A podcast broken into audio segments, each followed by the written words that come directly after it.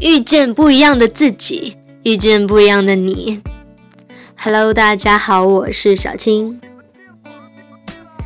今天跟大家聊的话题呢是新认识的朋友。从懵懵懂懂的年纪开始，我们的生命就开始有各式各样的人来来去去，进进出出。有人闯入，有人离开，有人空降，有人失联。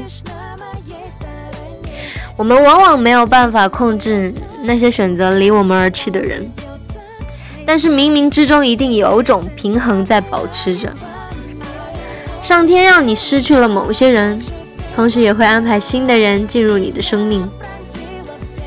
但是你是如何定义朋友的概念呢？如何定义相互认识的概念呢？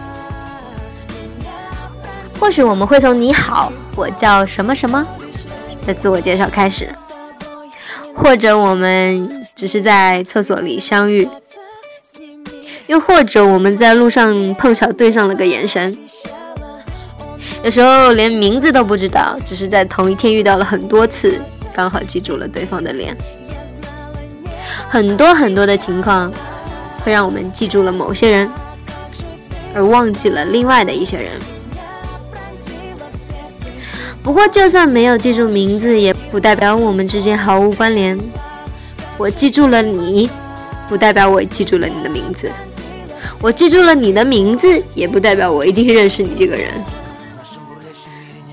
有时候刚进入一个全新的环境，也不能够立马记住所有的名字，但却也不影响聊天的进行。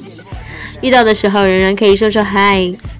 尽管偶尔会在脑子里浮现“哎，刚刚那人到底叫啥”的疑问。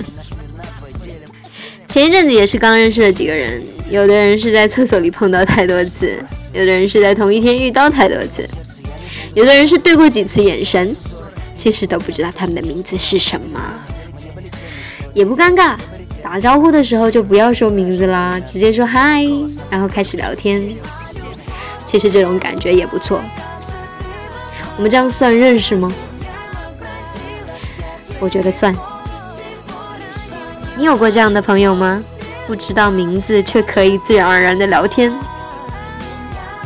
陌生中带着点熟悉，熟悉中又夹杂着点陌生，非常奇妙。